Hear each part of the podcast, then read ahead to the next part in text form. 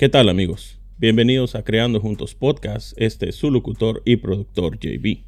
Esta semana nos vamos de visita hasta Ecuador a visitar a un buen amigo. Con nosotros se encuentra Anthony Yamberla. Anthony, ¿cómo estás? Muy bien, gracias. Eh, gracias por invitarme a tu espacio. Em, gracias a toda la gente que está escuchando este podcast también. Y les doy la bienvenida a escuchar un poquito de la experiencia que podemos compartir acerca del, tema foto y también del tema creativo. Sí. Primero que todo, ¿quién eres? ¿A qué te dedicas? ¿Y en qué rama creativa te desenvuelves? Eh, bueno, Antonio Yambarla de, de Ecuador. De, soy de una ciudad llamada Otavalo. Ok. Eh, el dato curioso de Otavalo es que está como conformado de, un sector quichua indígena local. Em, por ahí si pueden googlearlo, en Otavalo se encuentra como la feria artesanal más grande de Latinoamérica, si no me equivoco, que de hecho está pasando ahora mismo, es todos los sábados. Soy de esta ciudad, soy un, quichua urbano, em, en, donde también hablamos el, lengua quichua, que es muy parecido al quechua. Ok. Entonces provengo de esa, de esa etnia, básicamente. Em, soy fotógrafo profesional, eh, fotógrafo de oficio, fotógrafo publicitario, pero de profesión en realidad soy director de fotografía para cine. Órale. Em, ok. Entonces, por cosas de la vida, terminé haciendo, bueno, obviamente también porque me gusta un montón, pero terminé haciendo fotografía editorial, fotografía de moda, fotografía publicitaria, manejo de marca, campañas, ese tipo de cosas. Ok. Pregunta, ¿cómo es que llegaste tú a la fotografía? ¿O, o ha sido puro como te ha llevado la vida a eso? ¿O, cómo es que llegaste a la fotografía? pues el dato es un poco chistoso al principio, la verdad. Porque si no hubiera tomado una decisión un poco importante en mi vida cuando tuve mis 19, seguramente a estas alturas debía ser abogado. Porque estaba estudiando derecho, en realidad. Dentro, en, en, la universidad ingresé estudiando derecho, estuve como hasta el séptimo semestre de derecho, a un año casi de terminar la carrera, y me boté a estudiar eh, cine, fotografía para cine. Desde casi los 14 años, la verdad, yo tuve una afición bastante grande para la fotografía. O sea, me gustaba todo lo que tenía que ver con audio y video. y, de hecho, también me muevo mucho por el tema de, producción de musical. Entonces, también fui un artista no tan grande como me gustaría haber sido, porque creo que la mayoría siempre tenemos una afición a la música. Y queremos ser como tener una banda y todo ese tipo de cosas. O sea, pasé por esa etapa de, tener una, una bandita de reggae, una bandita de rap y todo eso. Entonces yo hacía las producciones caseras, pero se hacían. Una vez que estuve ya en la universidad, tuve la oportunidad de ganarme una beca y eso creo que fue lo que marcó muchísimo el, el devenir de todo lo que empecé a estudiar fotografía. Eh, una beca completa en la ciudad de Quito, en la capital. Igual era como una, un riesgo también porque yo vivo, es como vivir en provincia, básicamente. Entonces, mi ciudad es como un poco más, eh, la convivencia es mucho más en conjunto, en comunidad, pero luego ya me tocó migrar a, la, a la gran ciudad, a la gran capital, y ahí aprendí cine, me gustó mucho la fotografía para cine. Eh, pero también tuve una cierta afición a la foto fija que, empecé a hacerla una vez que ya me gradué de, de, fotógrafo para cine. Tuve un cierto acercamiento en Argentina, que ahí creo que empezó todo. Em, fui a estudiar licenciatura en diseño fotográfico y ahí me dieron las clases de fotografía de moda. Entonces me gustó mucho y ahora, por ejemplo, en, la actualidad yo tengo lo que me han comentado, más que nada, lo que te cuento, em, que tengo como una cierta combinación con, fotografía artística y fotografía publicitaria. Lo artístico viene obviamente del cine, pero yo en mis imágenes trato de hacer como frames o, cuadros que prácticamente podrían ser tranquilamente una escena cinematográfica. Me gusta mucho ese tipo de contenido. Y es a lo que me dedico también y por eso creo que me he caracterizado estos últimos años. Sí, de hecho, eh, era lo que te iba a preguntar porque pues estuve mirando tu perfil y hay una foto que me llamó mucho la atención. Es una foto con una, con una muchacha que tiene un sombrero, tiene unas flores aquí enfrente de ella. Ajá. y se mira como pasto alto o, la hierba alta y atrás se mira como si fueran puras nubes. Se, mira como si fuera una escena de una película. Sí, es, es, algo que me gusta mucho. O sea, uno de los objetivos que yo tengo también con la gente que contrata mis servicios como fotógrafo para sus retratos o para sus campañas, o, incluso para personas particulares o familias, me dicen, sabes, quiero una foto, pero yo no les regalo una foto, no les regalo, aparte de regalarles obviamente la experiencia de, una sesión fotográfica en un lugar especial, el objetivo mío siempre es como quiero que este retrato lo recuerdes del resto de tu vida y si es que incluso tengas el, la posibilidad de hacerlo, que pongas este, este cuadro en tu sala y lo tengas como algo súper emblemático dentro de tu, de tu faceta, de, tu época en la que estás viviendo. Sí. Y, siempre ha sido ese el objetivo. O sea, hay, hay gente que, que mira los... Una cosa que, mira, yo suelo dar talleres también, pero eso ya podemos hablarlo más adelante. Pero a mis alumnos lo que les digo es, si logran hacer que una fotografía, la primera vez que la vea una persona, quede como impresionado la foto y después la vuelve a ver dentro de unos tres o cuatro meses y le vuelve a seguir causando gusto ver la foto, ya, ahí la tienen hecha. O sea, ya, ese es el objetivo, o sea, tener como que, no, que sea temporal la imagen. Que no solamente sirva para cierta moda o cierta cosa pasajera del momento, sino que sea una foto que perdure para, para el futuro también que, y que la sigan viendo como un, una ejecución bastante buena. Fíjate que eso es bien importante. La vez pasada platicaba con otro amigo fotógrafo y él me decía, él es fotógrafo de bodas y él me decía que él no toma las fotos para los novios. Él, él, toma las fotos para los hijos, para los nietos. Exacto. Que, que digan, wow, qué buena foto de boda le tomaron a mis papás o a mis abuelos. Sí, y que se recuerde el momento, el lugar, o sea, la emoción, que tenga contenido la foto y no solamente yo estoy un poquito en contra de, de las, no sé si debes haber recordado hace algún tiempo salió de moda como la fotografía Tumblr, que era como colocarle filtros y todo eso, pero ese tipo de, contenido a veces puede ser como para el momento. Pero ahora mismo si quizás vuelves a ver ese tipo de, de contenido no te llama la atención, es como ya demasiado básico muchas veces. Sí. Eh, mencionabas de que cuando tú haces una sesión con una persona y cuando ellos miran la foto o, tal vez la imprimen para ponerla en su casa o, algo así, ¿qué tan importante es para ti como fotógrafo imprimir tu trabajo? Yo creo que se ha perdido mucho esta, esta pasión por la, fotografía que se volcó a mucho al, tema digital. Para mí es muy, muy importante que, se imprima. Porque incluso igual la, calidad de la impresión también obviamente tiene que ver mucho también ahí. Pero creo que un, es muy diferente tener un soporte físico y, apreciar ese, es que es el arte. Básicamente si alguien tiene una pintura o hace un diseño de una pintura, si lo tienes en digital en tu, en tu iPad no es lo mismo que tenerlo físicamente en un lienzo, o sea, es, muy distinto. Entonces, eh, sirve también, te sirve obviamente para hacer una decoración de tu espacio y que ese espacio ya te apropies de ese espacio. Sí. Para mí es muy importante que, cada persona tenga como su soporte físico de eso. Y creo que también se aprecia mucho más. O sea, no incluso solamente para los fotógrafos, sino para, oye, hagamos de cuenta que tú tienes un álbum digital Em, lo imprimes y lo tienes en, el, en la mesita de tu sala. Tienes visitas, es, un buen tema de conversación a veces cuando se ven las fotos. creo que es una dinámica que se está perdiendo por el digital, que, es, que sería muy importante mantener, más que nada para también el, contacto y, poder contar algo. creo que es un, un buen soporte el que debemos tener físicamente.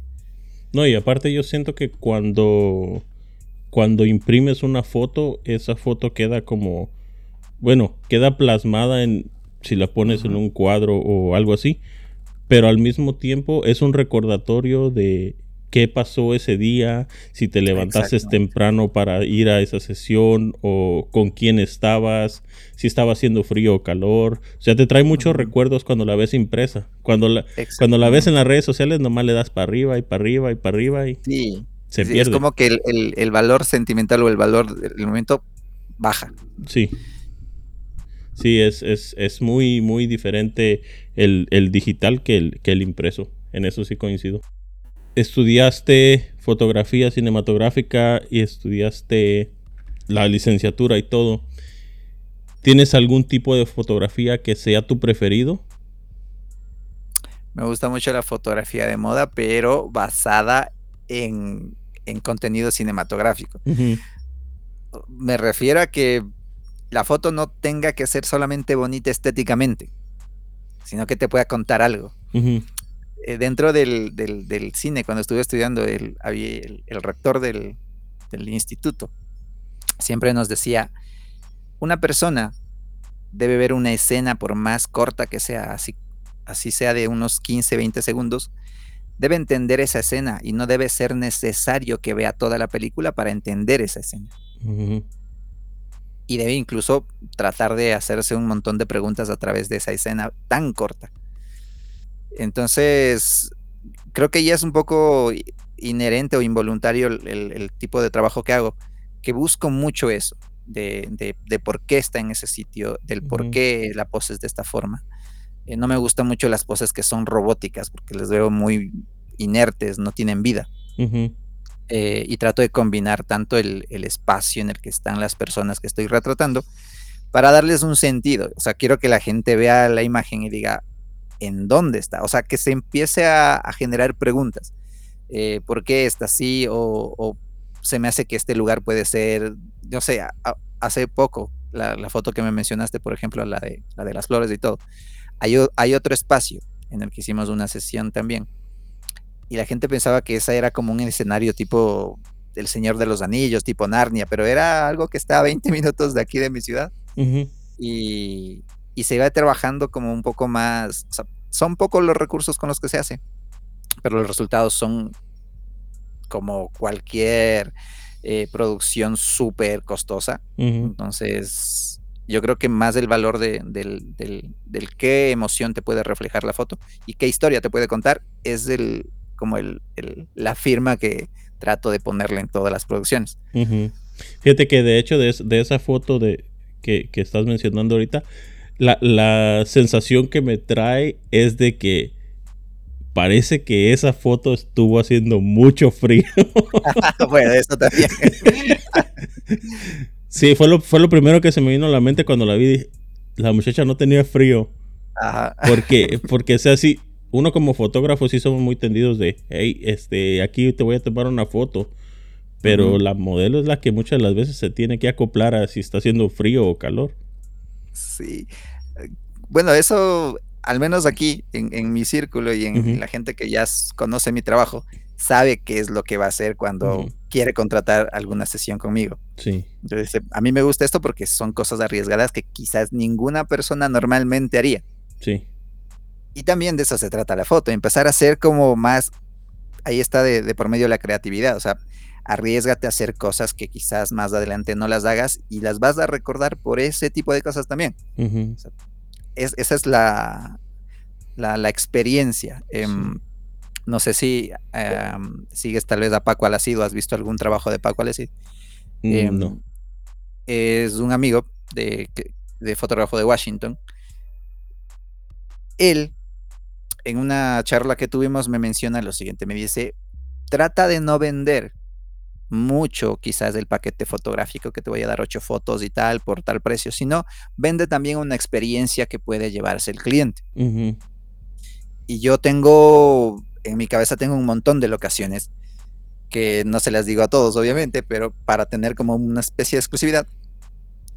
Pero la gente recorre un poco la ciudad o conoce ciertas cosas que no conocía, espacios, eh, vive experiencias de, yo que sé, de meterse en el agua o de estar en situaciones altas de temperatura fría o va a lugares que son un poco alejados que no conocía. Entonces, fuera de la sesión fotográfica también se lleva la experiencia de conocer algo y el, día es como más recordado. Y ahora también van a recordar la foto, van a ver el día, la ropa y todo, así, ah, pues me morí de frío, por ejemplo, ese día en la montaña, porque en realidad se hace mucho frío. Estábamos en un páramo. Sí. Em, entonces, ese tipo de cositas yo creo que es como también un valor agregado al trabajo que puedes hacer. Puedes ser técnicamente muy, muy buen fotógrafo, pero si le das ese valor agregado, puedes dar un plus a, tus clientes también y a, y a todo tu trabajo. Sí, no, es que, fíjate, miré tu, tu perfil y, hermano, no hay cuál foto escoger. Si tú dijeras, cierra los ojos y apunta con un dedo para, para escoger una que va a estar en una portada de una revista, la que, la que apuntes, esa está buena por una portada. Muy buenas fotos. ese es, el, el, objetivo también. O sea, sí es lo que te comentaba al inicio. O sea, yo quiero que esa foto para la persona retratada, quiero que sea su foto y, no ni siquiera le dé ganas. Hay mucha gente que tiene su foto de perfil desde hace cuatro o cinco años, no la quiere cambiar. Porque es la que le gusta y se queda. Y, también tiene decorada su habitación, alguna cosa con esa y no la quiere quitar. O sea, se ha, hecho, se ha hecho otras sesiones, quizás en otros sitios y todo, pero esa no la quita. Eso es lo que a mí también me llena, de cierta forma porque aprecian el, trabajo que se hace, que no solamente es tan técnico que digamos. Sí. No, fíjate que eso es lo que te iba a preguntar, que si, que si tú también sientes como un, aprecio extra cuando alguien pone tu foto, la fotografía que tú tomaste como fotografía de perfil. Sí, sí, sí, sí. O sea, ponerla, primero poner la fotografía de perfil es un plus, pero cuando la verdad me llena mucho más es cuando la imprimen y la colocan en un sitio importante de su casa. O lo ponen incluso en su negocio. Sí. Eh, yo tengo clientes que, clientas que son artistas make-up, entonces tienen también sus, locales y todo lo demás. Hace una semana me encontré con la sorpresa que habían decorado, hecho la decoración de un tipo spa. Con todas las fotos de casi un año que ella, esa clienta se realizó conmigo. Y están todas las fotos ahí. y, es, como que uno personalmente siente que ahí está su, mini galería. Sí. y, le gusta ir a ese lugar y dice, mira, yo hice esto y, se siente súper bien. Se siente súper bien. Que, el cliente aprecie tu trabajo y sienta que puede colocarlo para que mucha más gente la vea. Sí, fíjate que en, eso sí te sigo, me, me ha pasado de que eh, gente a la que le he tomado fotos me ha mandado eh, foto de su pared. Mira, así quedaron las fotos que me tomaste y te quedas así como que, wow. Ya, o sea, e, el pasito para luego ir al museo acá. Sí. Eh, yo creo que ese es uno de mis sueños también. O sea, uno de mis, de mis metas, de mis sueños es que algún trabajo mío en realidad esté como en, un lugar que considere importante dentro del ámbito artístico. Sí. Una vez lo medio logré, hace en el 2017, en, eh, en una exposición en Shanghai. Eh, una fotografía mía estuvo ahí en, la universidad, en, el, en el área de, de, de, de no recuerdo cómo le decían ahí, pero básicamente era como, por ejemplo, el, departamento o de diseño o cosas de ese, tipo. Y había una exposición internacional de fotografías y ahí estaba una mía por dos meses, estuvo ahí. Wow. Fue algo súper interesante. También me vinieron a visitar, no, eso ya te puedo contar más adelante, pero eh, había visitado eh, la universidad allá también. Entonces fue una experiencia súper, súper enriquecedora más que nada, porque había un montón de fotógrafos de todos los países. Y ver ahí en todo ese espacio un cuadrito de un metro por un metro cincuenta con tu trabajo es lo mejor que creo que a, un, a un artista le puede pasar. Sí, sí, sí, e, especialmente si te dedicas al crear imágenes, el, estar en un, en un museo es como que el sueño. Sí, sí, sí. A seguir. Y ahí, ahí, sigo en la lucha todavía, pero hay que lograr, hay que, se puede Lo vas a lograr pronto, vas a ver que sí. Gracias. Pregunta, eso es un poquito técnico. Dímelo. Ya que eh, he mirado que, que usas, bueno, más bien que tomas fotos en interior y en exterior. ¿Es igual para ti interior y exterior o tienes alguna preferencia? a diferencia de muchas personas, para mí es mucho más difícil interiores. Ok. Creo que es algo personal, pero porque una de las cosas que no me gusta es repetir cosas. Mm. Odio repetir cosas. Ok. Eh, por ejemplo, a una, si lleva a un mismo espacio a un, a un cliente o, a, o algo de un proyecto personal, puede ser el mismo lugar, incluso puede ser un vestuario similar, pero la foto va a ser muy distinta. No la voy a hacer ni en lo mínimo parecido a, la que hice quizás con otra persona. Y en estudio me pasa lo mismo. No me gusta utilizar los mismos esquemas de iluminación que hice con una persona que con la otra. Entonces, si es que, por ejemplo, vas a mi perfil, vas a ver que todas, absolutamente todas las fotos que están ahí tienen un esquema de iluminación distinto. Todas. Ninguna se parece a la otra. Em, ¿Por qué no me gusta esto? Porque creo que eso tiende a... Hay muchas personas profesionales que a veces pensamos que ya lo sabemos todo y decimos, ya, pues, ya ¿para qué más? Entonces, desde el principio yo me puse ese reto de, de, no me gusta repetir las cosas. A la gente sí le gusta, por ejemplo, un tipo de iluminación y dice, ah, qué bonito. Sí, está bonito, pero hagamos algo más, se puede hacer algo más. Y cada vez estoy como modificando cosas, cambiando cosas, temperaturas, colores, dirección, todo ese tipo de cosas. No, no me gusta mucho la, la cuestión repetitiva. Y por eso creo que a mí se me hace difícil en estudio, porque en estudio es como que mucho más ya cerrado y mucho más, ya es el mismo espacio todo el tiempo. Sí. Entonces, como que, ¿cómo puedes variar? No? Pues sí. Fíjate que eso, eso te iba a comentar también de que, y, y, toma todo sentido porque dices que no te gusta repetir. Y he mirado, o sea, miré en tu perfil y casi la mayoría de fotos todas tienen diferente color. Eh, digo, color de fondo, pues. Ajá, color de fondo y también vas a ver el, tipo de iluminación que tiene, no, no es el mismo, siempre hay un, al menos una pequeña variación, pero se distingue la una de la otra. Eh, ¿Tú tratas de escoger como el color de fondo dependiendo el, el vestuario que trae la persona o, o tú ya lo decidiste desde antes? Para producciones, en realidad me gusta trabajar con algo que, le, llamo yo preproducción. Ok. La verdad, nunca, nunca estuve como... Nunca estudié la forma exacta de cómo se lleva una producción fotográfica. Pero yo apliqué todo lo que es en tema cine. Lo apliqué a foto y dije que pues, puede funcionar de la misma forma, así que hagámosle de esa forma. Sí. En el cine, por ejemplo, hacemos una preproducción eh, y también se hace un scouting cuando son en exteriores, para ver qué cosas vamos a necesitar dentro de esa producción. Entonces, en, ese, en esa preproducción, yo a la modelo o a la persona que, contrata los servicios le digo, ¿sabes? ¿Me puedes mostrar qué vestuario vas a usar? Y él ya me manda fotos, me dice, tengo este color, este color, este color. ¿Me recomiendas de alguna cosa? Igual, hago recomendaciones de algún cambio. Ya, vamos con esto. Yo ya tengo en la cabeza qué es lo que puedo hacer.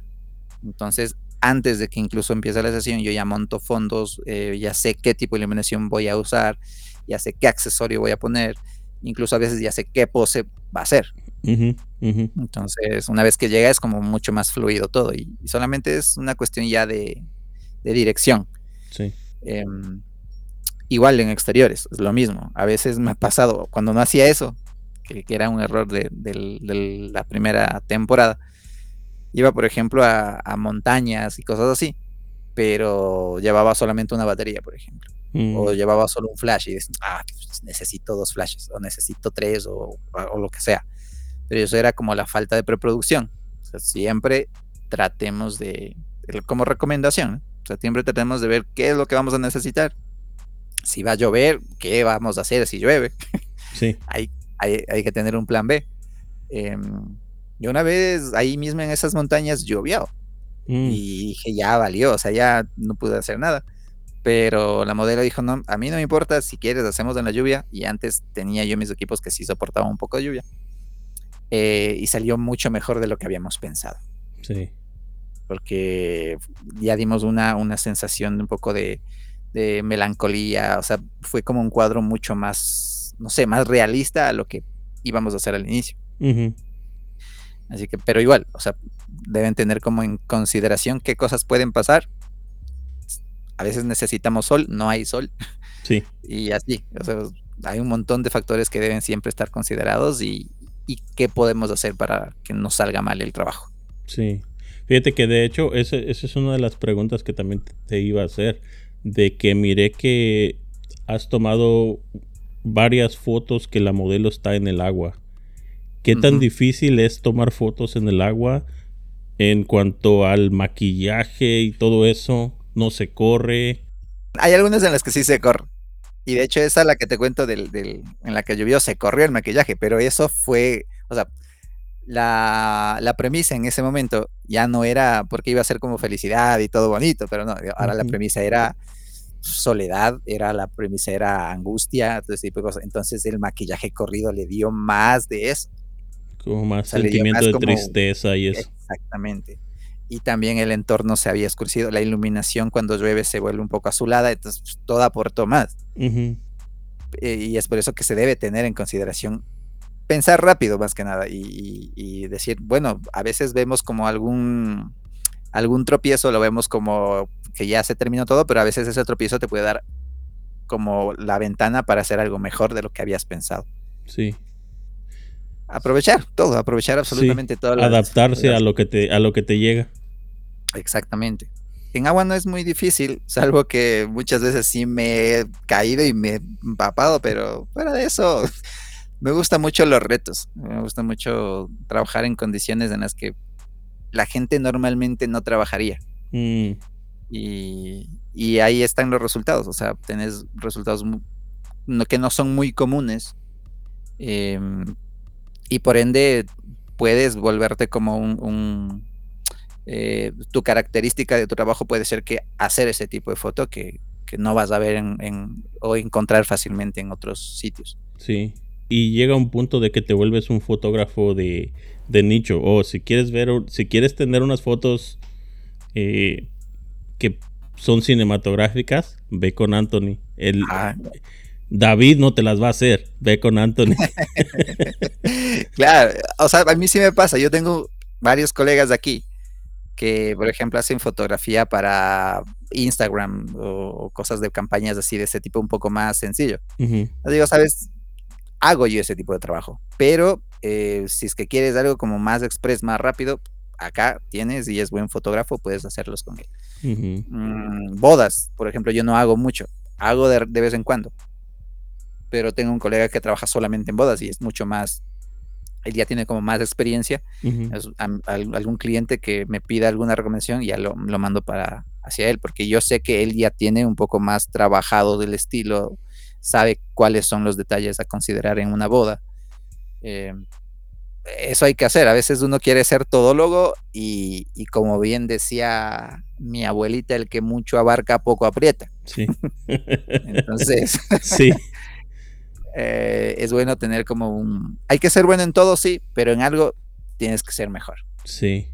No, y fíjate que e, eso es, eso es bien importante. El, también el sentir como que hay un, un grupo de gente a la que te puedes, eh, no sé, recomendar en caso de que te salga algo que tú no haces o que no vas a tener tiempo de hacerlo, poderle recomendar a alguien, eh, no, ¿sabes qué? Ve con esta persona, él te va a hacer un buen trabajo. pues en este momento yo no te lo puedo hacer o, o cualquier cosa, pero que tú estás asegurando de que esa persona sí va a hacer un buen trabajo. Sí, más que nada que dejarle con alguien que sea confiable y que, sabes que el cliente no, no va a quedar decepcionado con los resultados. O sea, eso es como lo principal. Sí, sí, eso es lo más importante. En todo el equipo que tienes, ¿tienes alguna lente favorita o algo que tengas que tener en tu mochila de cámara cuando sales a hacer una sesión? Siempre, siempre. El 2470 creo que es el lente que todo fotógrafo debe llevar en su maleta. En especial a mí me encanta mucho el G-Master, el 24-7. Eh, creo que es un lente que puede estar tanto en tema video como en foto. Eh, obviamente por, su, por su obturación fija. Eh, la calidad es excepcional, es súper nítido ese lente. Pero aparte de ese lente, hay uno que me gusta mucho y que también lo llevo siempre. Y es, creo, un lente un poco infravalorado porque es un lente Nikon manual. Yo lo uso con anillo adaptador. Es un 50 milímetros manual. Si no me equivoco, ese lente está como en 120, 130. Pero la calidad y la nitidez que tiene es brutal. O sea, tranquilamente se bate con el G-Master. Em, y me gusta mucho porque el 50 milímetros, eh, como muchos sabrán, es, el, la distancia focal a la que más se asemeja nuestra vista. Entonces es un lente bastante dinámico en el tema de, para foto lo recomendaría. Para video no tanto porque tienes que estar ahí cogiendo foco manualmente y a veces como que se te va. Pero para foto es muy bueno, me gusta mucho el, contraste que te da, la gama cromática también que te da. Y es muy barato a consideración de los lentes Prime. Sí. ese también es un lente que lo llevo siempre. Eh, y muchas veces he usado solo ese en lugar del G Master también. Ok. Cuando son, cuando son cosas de foto. Eh, hay muchas fotos que están hechas con ese lente dentro en mi perfil. Y hay mucha gente que me dice, pero ¿por qué no te compras un 50 milímetros Sony y estás con Sony? Eh, agarro un adaptador y le pongo el de Nikon. Me gusta más ese. Eh, tiene muy, muy buena calidad de construcción y son cristales, cristales, no es plástico. Entonces, por eso lo recomendaría. Sí. Sí, es que eso también, la vez pasada miraba a alguien que en, un canal en YouTube que estaba tomando fotos con un lente que era el tubo era de cobre, no sé de cuándo era el lente y aquel lente le daba vuelta y no sé cuánto, pero las fotos, cuando miras las fotos te quedas así como que esto debería ser una foto, eso es lo que deberías ver en una foto, porque en sí en sí siento que muchas de las veces el equipo no debería limitarnos. No, no, no. ¿Verdad? Yo creo que el una de las premisas que tengo yo cuando doy los talleres es que, ya te cuento. A ver. Si vas a mi perfil y ves las 70 o 80 primeras publicaciones, esas yo las hice con un flash, cuando usaba flash, con un flash yo 1, un 562. Ok y un octavox de 120, nada más. Y a veces incluso sin octavo, solamente con el difusor del, rebotador y mucha gente no me cree. Piensa que hice con, yo que sé, con un Profoto, con una cosa así. No, es este Flash Yogno que ahora mismo creo que te cuesta 45 dólares y que tiene cuatro baterías AA. y trabajaba ese tanto en estudio como en exteriores. Y así hizo un montón de trabajos con ese Flash. A ese Flash le, le saqué toda la madre y todo, pero es el único que utilizaba. Y cuando empecé a dar los talleres les decía, muchos dicen, pues, me falta tu lente, yo no tengo tu lente, o me falta tu equipo que es full frame, y etcétera, etcétera. Se daba como un montón de trabas. y, yo cuando hice esas fotos que te cuento, las hice con una Canon T3i. Mm. Y con el lente Canon, el, más baratito que hay de Canon, un 50 milímetros, creo que está en 90 dólares, no me acuerdo la, serie. Pero la hice con eso y un Flash Jognu antiguo me manejé solamente con eso. Tenía unos disparadores uno también, pero eran de 20 horas, si no me equivoco. Y trabajé con eso un montón de tiempo. Entonces, la, cosa que les digo a mis alumnos es, el equipo en realidad es como un plus que le puede dar a tu trabajo, pero en realidad el ojo desde donde hace el ángulo que tú haces, los colores que seleccionas dentro del vestuario, fondo, etcétera. Ese es el plus en realidad. Cómo ordenas los objetos dentro de tu cuadro.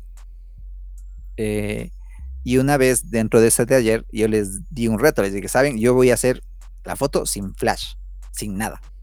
Ustedes tienen cuatro o cinco flashes ahí, usen lo que quieran, pero yo voy a hacerla sin flash y luego juzgarán ustedes. Incluso usé ese lente Nikon 50 milímetros. Mm. Y ellos utilizaron el equipo que tengo ahí, el Sigma 2470, el G-Master 2470, usaron todo ese equipo y era como que equipo Prime. Pero yo agarré eh, y solamente hice con el Nikon y, sin flash, sin nada. Sí lo vieron, vieron la foto y sí se consideró que era la mejor foto de todos. Porque más es como el, la ambientación que le puedes dar cuando haces tu encuadre qué objetos seleccionan para que, para que estés dentro de cuadro, ¿Qué es la, cuál es la pose que va a ser la modelo o la persona a retratar. Entonces yo creo que em, el equipo es como una especie de, de, de, em, siento que es como tratar de justificar la calidad de tu trabajo. Mm. ya, y la nitidez es una cosa, ya, pero es como que en realidad la calidad artística es, es el tema creativo y cómo armas tu cuadro. Y en muchas personas he visto que es como, no, es que yo no tengo tu, full frame, yo no tengo tu lente, por eso yo no puedo hacer lo que tú haces, cosas así. Es la típica de tu cámara toma fotos bonitas, algo así. Era lo que te iba a decir, de que hay mucha gente que dice, no, pues es que porque tú tienes buena cámara, tu cámara toma las fotos bonitas, buen, toma buenas fotos tu cámara.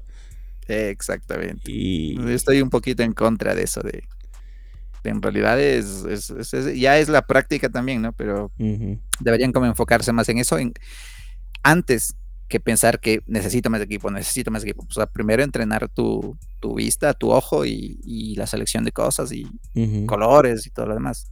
Sí, porque en realidad, mm, seamos sinceros, muchas de las veces, eh, como la gente no tiene esa, mm, no sé, sentido de, de creatividad, de que muchas de las veces piensan que igual que como toman la foto en el celular, así de fácil es tomar la foto con una cámara sin ponerse a pensar en parámetros.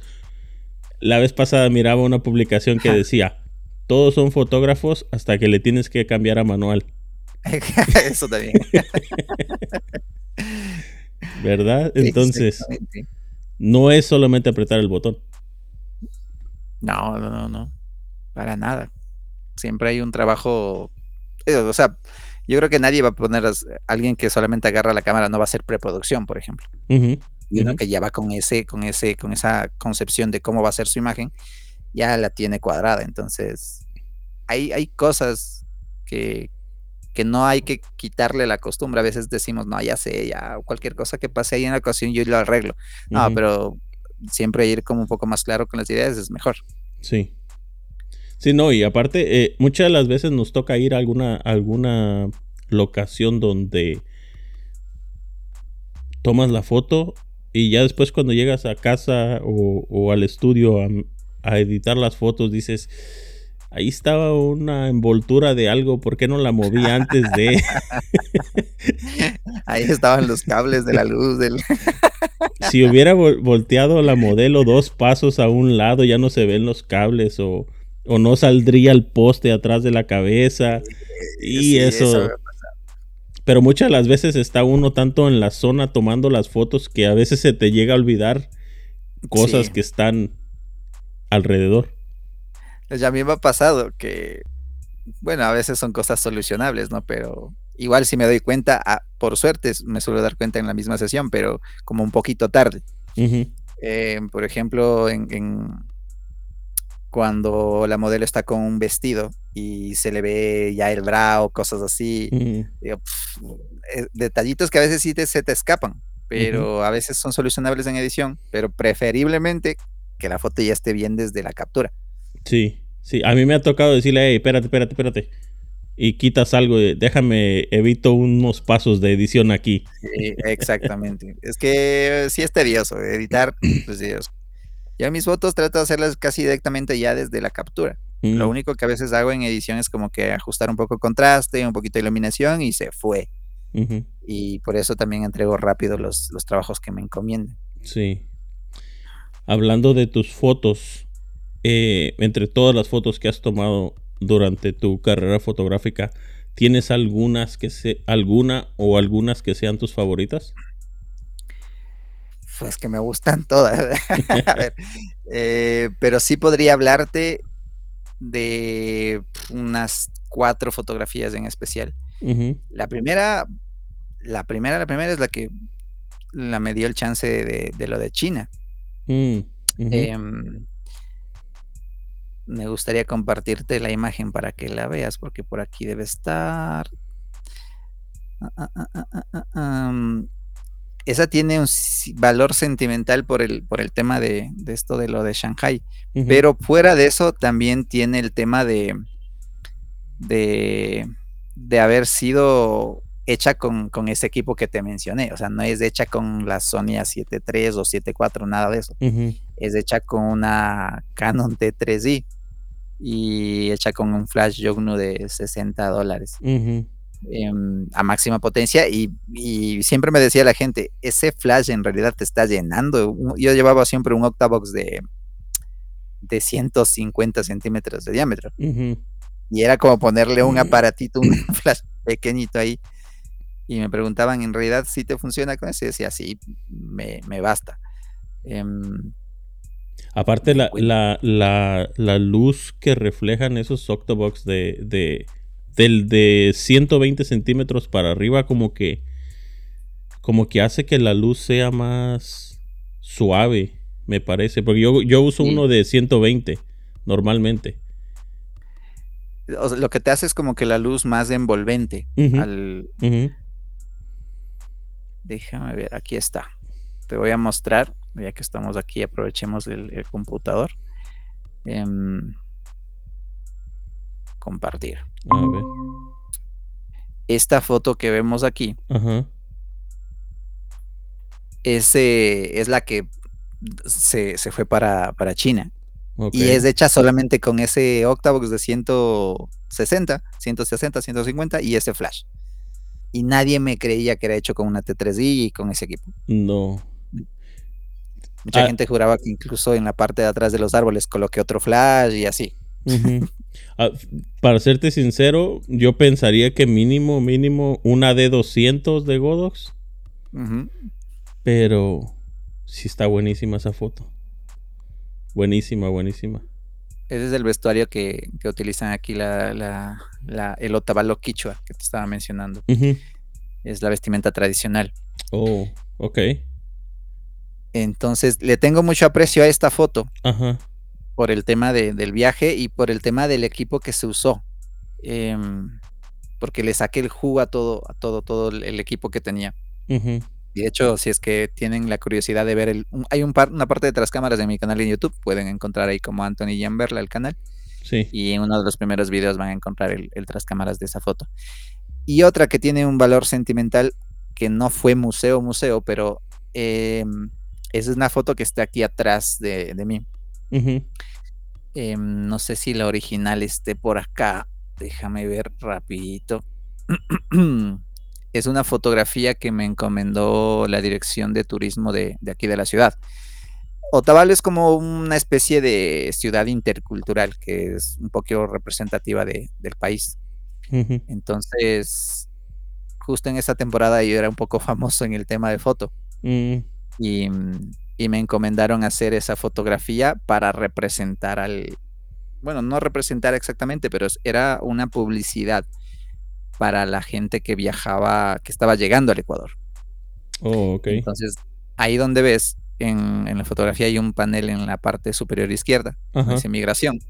Y ahí es apenas, o sea, tú te bajas del avión y vas a migración y todo, y es la, el mural que, te recibía aquí en el aeropuerto de Ecuador, en el aeropuerto de la capital. Eh, esa tiene el valor sentimental de haber sido como el, el trabajo un poquito más como representativo en el que pude participar. Sí. Y, en el que habían colocado una pared de, si no me equivoco, esa mide como 3 metros de alto por 6 de ancho. Y la foto fue impresa en, esas dimensiones ahí. Em, esa es otra de las que, me, que, me, llena más que nada de, forma profesional. O sea, es, es un trabajo que, cumplió muchas expectativas de, las cosas que estaba haciendo en ese entonces. Y aquí hay una foto. Eh, esta no es foto de, retrato y nada.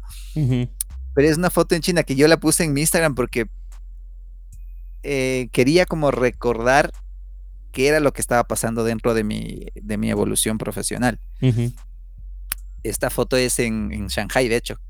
Y ahí, eh, cuando fui a, después de esto, fui a dar un taller en Cusco, en Perú. Y, los alumnos de ahí me decían, había un, chico que apenas estaba iniciando en la foto, pero era em, comerciante. Y él me decía, me recuerda mucho esta foto tuya a, una foto que tiene mi papá, eh, que cuando él viajó de provincia a la capital, Solamente viajó con una mochila y una bolsita plástica con sus cositas. Entonces, Em, ya dije, la, foto me la toma justo mi hermano porque él fue con quien fui. Y mm, en, la, en la fundita azul, la verdad, no estoy teniendo cositas nada más. Está una, una Black Magic Ursa, porque estaba comprando una cámara de cine ahí también. Ok. Solo que por la funda parece que no es. Sí, no, parece que te estás mudando. Claro, como una bolsita plástica ahí no, no, no parecería. Sí. Pero quise tomarme esa foto porque una de las, uno del, de los sueños o metas o objetivos que tengo es llegar a marcas como Broncolor. Mm. Em, me gusta mucho Profoto, me gusta mucho Godox y todo lo demás, pero es como el, sueño quizás a veces de, alguien que le gusta los autos, llegar a tener su, Mustang GT, por ejemplo. Mm. Eh, y para mí uno de los sueños es llegar a, que Broncolor eh, considere mi trabajo como posible em, posible mención hacia mí como embajador de Broncolor. De Broncolor. Eh, entonces, por eso esa foto la conservo ahí en mi Instagram, porque me trae muchos, muchos recuerdos del, del, viaje que tuve hacia, hacia China. Sí. Y para cerrar de, esas fotos, eh, hay una que me gusta mucho, mm, más que nada por el tema de cinematográfico que hablábamos al principio esta. Aquí no usé, a ver, sí, usé un flash nada más, el mismo Yogno. Eh, y nada más. Mm, es una casa abandonada que está en las afueras de la ciudad.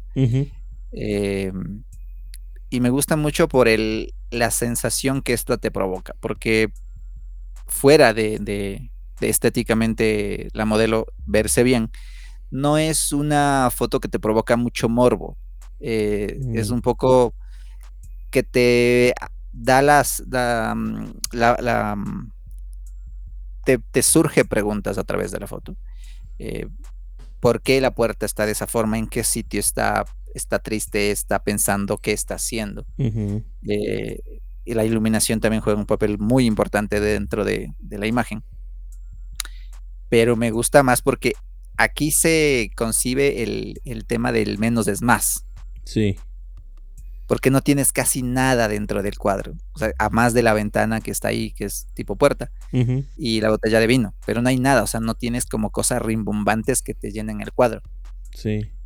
Es solamente luz, dirección y más nada, pero es, para mí, al menos es una de, las, de las que nunca he podido volver a repetir, he querido, pero a veces fotos son irrepetibles también. Sí. Esas son las fotos que, me han gustado a mí. Sí. Y que siempre recuerdo. Y también por las personas, las, las que participaron dentro de esas sesiones, fueron como momentos importantes dentro de mi evolución profesional. Sí. No, fíjate que eso, eso que mencionas de que el, el, menos es más, muchas de las veces también deberíamos de buscar la manera de que la gente que ve una foto sea partícipe en tratar de identificar o descifrar qué es lo que estás tratando de enseñar en la foto. No solamente tomar una foto por tomarla. Sí, sí, sí.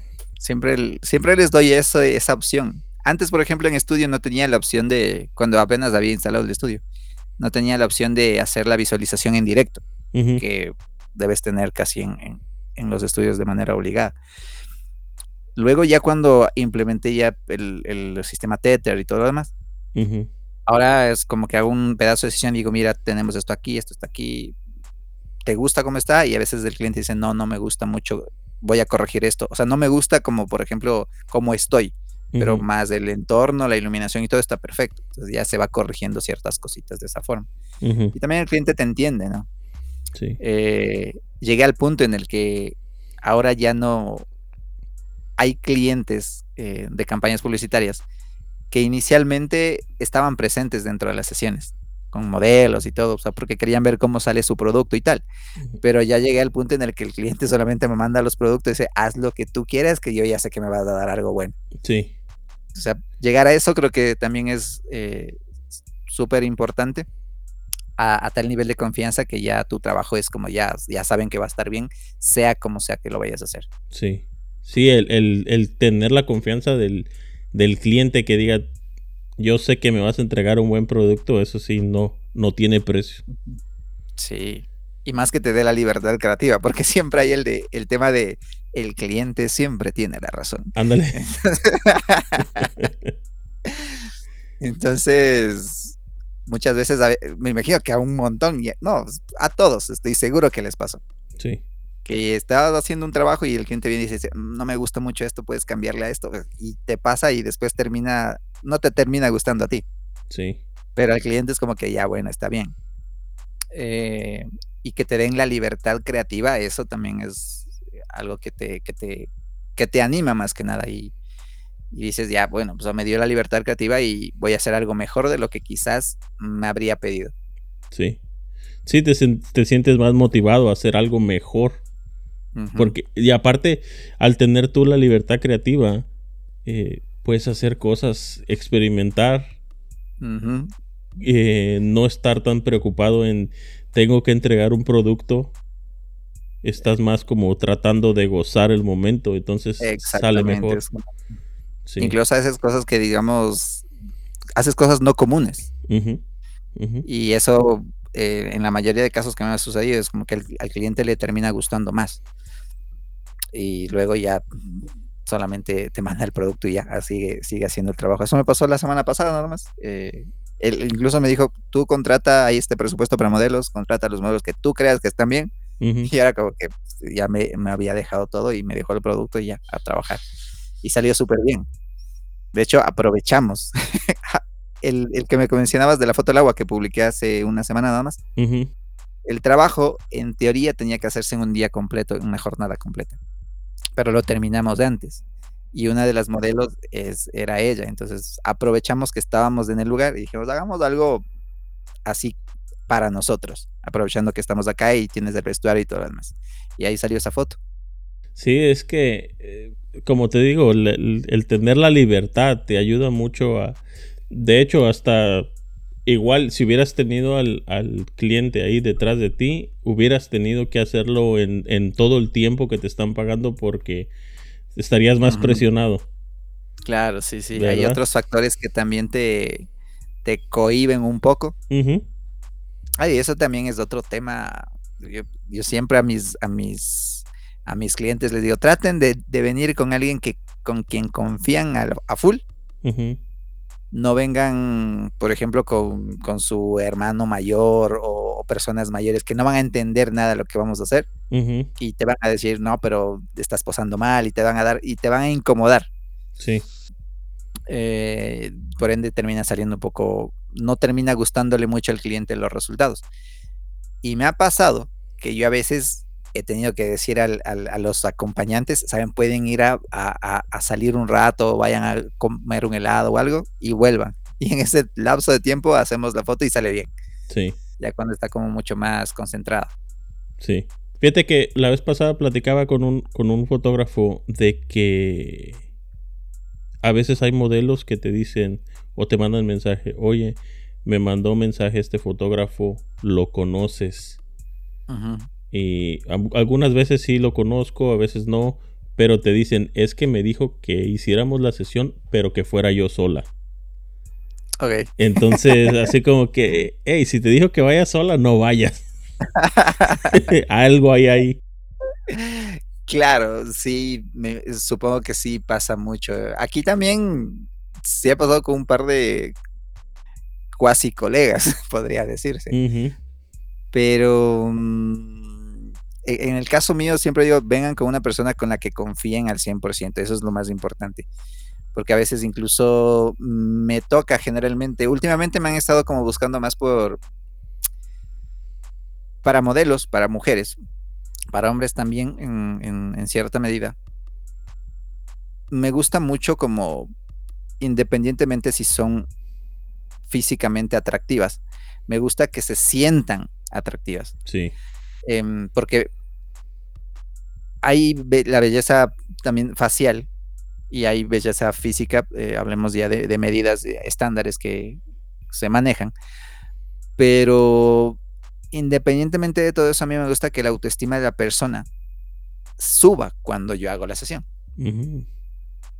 Em, y últimamente me han contratado varias personas por ese tema, porque saben que van a la sesión porque quieren sentirse bien consigo mismos. Y quieren tener unos resultados que podría tener una top model de cualquier parte del mundo em, y verse reflejadas de esa forma. Entonces, cuando pasa eso, ahí sí les digo, saben, si es que van a venir con alguien, traten de venir con alguien que les vaya a ayudar y no a bajar el, workflow que podamos tener. Sí. Porque em, va a depender mucho de tu estado de ánimo el resultado de las imágenes también. Sí.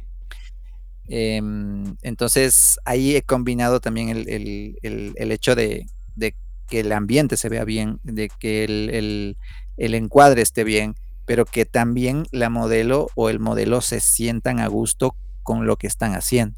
Sí. Y, especialmente en mujeres, más me han contactado por el tema de... Yo creo que cuando haces cierto tipo de trabajos, tienen más confianza en ese tipo de trabajos. Y a mí me gustan mucho por eso. O sea, me dicen, tú eres una persona que ha trabajado con personas que ya conozco. Entonces tengo la confianza al 100% de que tú vas a hacer el trabajo bien y como yo quisiera que salgan. Sí. Y, ahí ya tienen como, me dicen, sabes que mejor voy a ir solamente yo, pero eh, porque yo no soy, no tengo la autoestima tan alta y, y, posiblemente una persona presente no me vaya a hacer muy bien el, workflow de la sesión. Sí. Dependería ya de cada cliente, pero en lo personal, a cualquiera le digo, no vengan con mucha gente, vengan con una persona que confíen 100% y, y nos va a ir bien. Incluso esa persona nos puede ayudar también. Sí, sí, fíjate, eso es lo importante de que des la opción de que, hey, tráete a alguien que te eche porras. Exactamente. Porque e, esa persona es la que va a hacer que el, que la, sesión fluya más tranquila y que la persona que está enfrente de la cámara se sienta más segura. Y al estar más segura, pues obviamente mejores resultados. Sí, que te eche porras y que, y que sea, y que le guste ese tipo de, ambiente también, porque hay gente que así ya está echando porras una media hora, 40 minutos, pero después se aburre y está sentada, es, ya es como que ya quiere irse, cosas así. Eh, preferible con alguien que, que incluso a veces se unen a la sesión, a veces me ha pasado. A veces vienen entre dos amigas, por ejemplo, y una está haciendo su sesión y todo, y le digo, ¿sabes? ¿Quieres hacer un retrato con ella y también? Y, dale, y, se suman y, se arma una cosa mucho mejor también. Siempre es importante ir con una persona confiable primero y que le guste el tipo de, ambiente que se forma cuando se hace una sesión. Sí, sí. En tu experiencia, ¿Qué es lo más difícil de ser un fotógrafo? Su tener novia.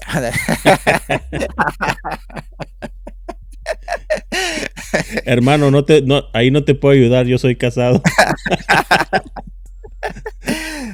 Eh, bueno, depende mucho de, la gente también, pero era, era solamente un, chiste. Un chascarrillo. lo más difícil de ser fotógrafo hay como tres aspectos de lo más difícil, la verdad. Profesionalmente hablando, lo más difícil para un fotógrafo es em, estabilizarse en, su trabajo. Mm. Eh, porque sí o sí te toca primero como darte a conocer, eh, que la gente sepa cómo trabajas, eh, tener un equipo básico que digamos ya con esto puede ir a cualquier parte y hacer un trabajo decente porque a veces hay como los, los típicos de el, hazlo tú mismo y, se hacen sus propios softwares. Eso está bien para proyectos personales. Pero si vas a hacer un trabajo para un cliente, ya no se va a ver tan bien que digamos. O sea, debes llevar ya un, trípode bueno, un, softbox que sea softbox y no una caja de cartón con una luz eh, fluorescente, cosas así. No. O sea, si quieres ya como trabajar y estandarizarte dentro del, campo profesional, sí debes tener como un equipo mínimo que sea bonito y bueno. Puede ser barato también, pero debe ser como atractivo para el cliente, que el cliente también te diga, ah, si tiene su equipo está bien. Entonces, para mí eso es como un poco complicado al inicio, porque muchas veces un fotógrafo inicia a los 17, 16 y no tiene como los recursos necesarios para armarse eso directamente. Em, y estandarizarse, y decir ya estabilizarse económicamente con sus trabajos, tener como una tabla de precios, ese tipo de cosas se vuelve un poco complicado, porque no sabes cuánto se cobra en esto o, cómo tengo que hacer este trabajo, em, todo ese tipo de cosas. Lo segundo, creería que lo difícil es em, autovalorarse. Em, y a esto me refiero, por ejemplo, yo tengo fotógrafos que a mi alrededor son buenos, pero yo digo, yo sé lo que vale mi trabajo y selecciono a mis clientes. Y hasta que llegue ese punto es difícil, porque empiezas a coger todo lo que venga. Sí. Ya yo hago boda, yo hago esto, yo hago eh, catálogo, yo hago eh, eh, fotografía gastronómica, yo hago todo, todo, todo, todo. Pero estandarizarte es como decir, a este fotógrafo lo busco porque yo quiero hacer fotografía de producto y campaña publicitaria. Él es para eso y a él le voy a pagar lo que él me dice porque él hace eso bien. Sí. Pues, llegar a ese punto creo que es un poco difícil, que requiere más de tiempo y, esfuerzo, dedicación en lo que quieres hacer. Si quieres ser fotógrafo de bodas, dale, pero hazlo, repite, practica, practica, practica y vuélvete chingón en esa área y está bien. Si quieres ser fotografía em, de moda y fotografía publicitaria, debes ser muy, muy bueno en relaciones públicas en comunicarte con la gente. No debes ser tímido, debes ser extrovertido. Eh, debes tener eh, facilidad de palabra, convincente, todo ese tipo de cosas.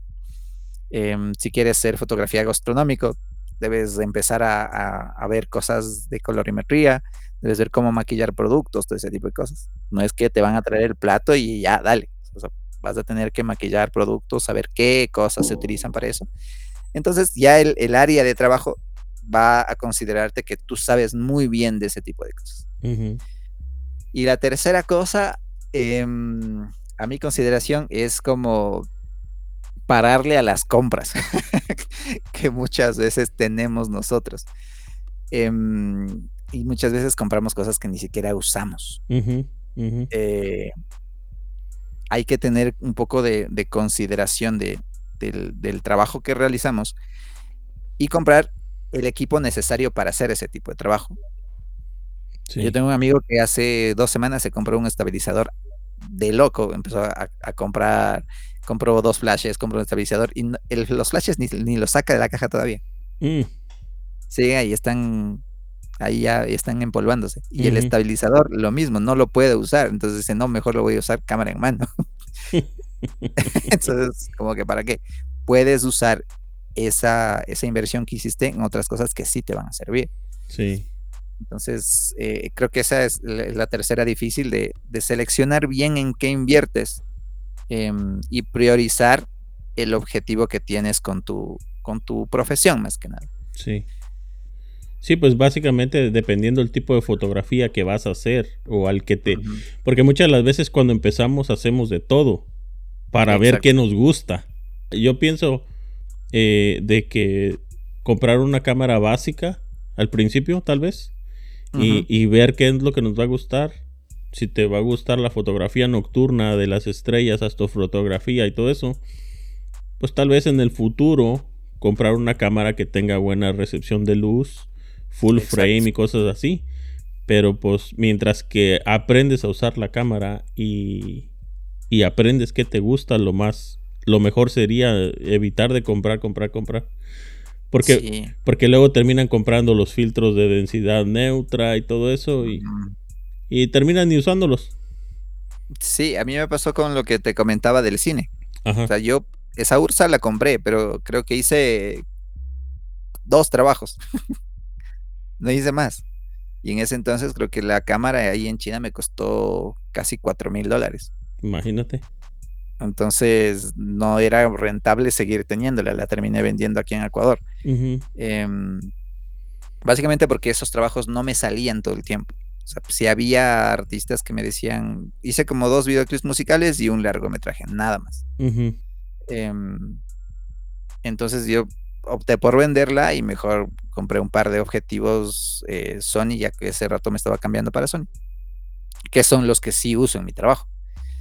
Entonces, eh, a, mucha gente le puede pasar que compra el equipo, pero no lo puede incluso vender después. Entonces es como dinero perdido. Inversión perdida. Sí. Aparte de eso, la, esa cámara Black Magic, los archivos que, que saca son grandísimos. Sí, son pesados para procesar. Sí. Eh, wow. o sea, sí. creo que un minuto te pesaba como 40 gigas. Sí, sí, sí. Imagínate para querer hacer eso. Obviamente la gente que hace YouTube no va a usar una cámara de esas porque es dificilísimo de, de procesar todo ese, ese peso de videos. Necesitas tener una computadora bien potente para que maneje todo eso y, y obviamente si apenas estás empezando pues tampoco no vas a poder. Sí, sí, sí. A saber lo que, lo que necesitas. Em, hay gente, yo como te, mencionaba hace rato, trabajé casi dos años con, con solo dos speedlights. Hacía catálogos, hacía todo con dos speedlights. Sí. Y, y, la hice bien, la trabajé bien. Eh, luego ya me mudé a otros, a otros equipos. Pero más que, yo creo que comprarte equipos mucho más caros, lo único que te puede solucionar en realidad es optimizar recursos de tiempo en el caso como yo lo vi. Por ejemplo, el flash jog en una serie de catálogo. No puedo disparar cada segundo. Tengo que esperar a que cargue dos segundos y medio o a que cargue la máxima potencia del flash. Entonces, detiene el workflow del, de la sesión o del trabajo que está haciendo el catálogo pero si ya compro una de 600 o una de 400, esos van a estar disparando todo el tiempo. Entonces optimizo el tiempo de, cambios que hacen los, los, modelos de vestuario. Eso es lo que me ahorra. Pero la calidad en realidad sigue siendo muy parecida. Sí. Me ahorra tiempo, recursos de edición, cosas de ese tipo. Pero la calidad de, de fotografía en realidad la manejamos nosotros en un 70%. El equipo viene a ser un 30%, que es optimización de tiempo. Sí, sí, pues el, que hace la fotografía eres tú, no la cámara. Volvemos a lo mismo. Ajá, es, la misma dinámica. Sí. Eh, por el otro lado, ¿qué crees que sea lo más gratificante de ser fotógrafo? Um, lo más gratificante. Mm, si llegas a yo creo que, la, gente que ya hace fotos, si no es fotógrafo de familia, sino empezó de eso de manera independiente, creo que una de las cosas más gratificantes, la primera cosa más gratificante llegaría a ser vivir de la fotografía. Ok. Si eres fotógrafo de bodas, eres fotógrafo tal, o vendes productos de fotografía y te sigues relacionando con el tema fotográfico, creo que llegar a vivir de eso es una de las cosas más gratificantes que te puede pasar porque básicamente estás viviendo de algo que te gusta hacer.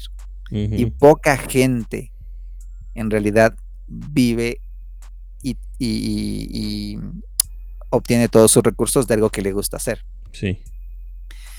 Entonces, em, te pongo de ejemplo, yo la primera vez que tuve un trabajo remunerado bueno, no me cansaba obviamente llegaba a casa agotado y todo, pero yo podía estar horas y horas y horas y horas porque era algo que me gustaba y no, me causaba fatiga, pero a veces me ponían otro tipo de trabajo, un tema de informático, por ejemplo, o contable, y a la media hora ya me cansaba, ya no quería ver nada de eso, pero si me ponían a, trabajar en este ámbito, seguía dándole y con todo el gusto del mundo. Y encima de eso te pagaban bien por hacer eso. Yo creo que ese punto, llegar a ese punto, es un, profesionalmente hablando, es muy gratificante para, para un fotógrafo, para un músico, eh, casi para todo el, medio artístico, la verdad. Em, y otra de las cosas creo que vendría a ser que en lo personal, para mí, em, una de las cosas más gratificantes es algo que me pasó hace un año y medio casi. Localmente, sí soy un poco famosillo, la verdad, por acá. Entonces, em, yo había abandonado las redes porque cuando viajé a China me hackearon mi canal de YouTube. Mm. Y perdí el canal. Eh, el canal que ahora pueden encontrar es un canal semi nuevo que lo creé en pandemia, pero el original se perdió, se fueron todos los suscriptores, se fue la placa, se fue todo. Wow. Y me creé esta y no me daban tantas ganas de seguir creando contenido porque encima estaba encerrado, estábamos en la cuarentena, no podíamos hacer nada y era como que ya, se quedó ahí. Ahora estoy como empezando a crear otra vez contenido. Si, si, si van al, al, Instagram van a ver que ya estoy haciendo como reels, estoy haciendo videos, tutoriales y todo eso. Pero en ese entonces, em, yo no me había dado cuenta hasta después de un año y medio que había mucha gente que aprendió fotografía y que ahora está trabajando dentro de, como camarógrafos, como fotógrafos de, empresas o, de medios de comunicación, etcétera, que aprendieron con mi canal. Mm. Cuando yo empecé a hacer el, canal de YouTube, que era un proyecto universitario, básicamente. Y me invitaron a una especie de concurso fotográfico que estaba organizando una empresa, una marca y me invitaron de juez. Yo dije, pues, no creo que nadie me conozca, pero vamos a ver. Y fui para allá, eh, solamente tenía Instagram en ese entonces, ya no tenía YouTube. Y mucha gente se acercaba a pedirme autógrafos, a tomarse fotos conmigo y a contarme que gracias a mí estaba ahí y todo lo demás. Eh, los participantes, ¿no? Yo dije, ya bueno, a los participantes entiendo. Pero luego vinieron medios de comunicación, vinieron periódicos, vinieron unas televisoras locales, etcétera. Y todos sin ninguna excepción, todos los fotógrafos que eran de los medios de comunicación se acercaban a decirme gracias por haberme enseñado eh, este, este, esta rama. Ahora estoy trabajando de esto, soy el fotógrafo de tal o soy el camarógrafo de tal medio. Y creo que eso fue una de las cosas que a mí me, mm, una de las cosas más satisfactorias que me pasó en ese entonces, porque dije, aparte de, dar consejos y a profesionales que ya eran en ese momento que trabajaban, de alguna forma le di pie a, personas que quizás en ese momento no sabían qué hacer y ahora viven de eso. Eh, fue como darles una, oportunidad laboral y que ahora están ejecutando. Entonces, por eso empecé luego a dar los talleres. Dije, voy a hacer talleres y todo lo demás, eh, dándoles tips de cómo pueden vivir de la fotografía también.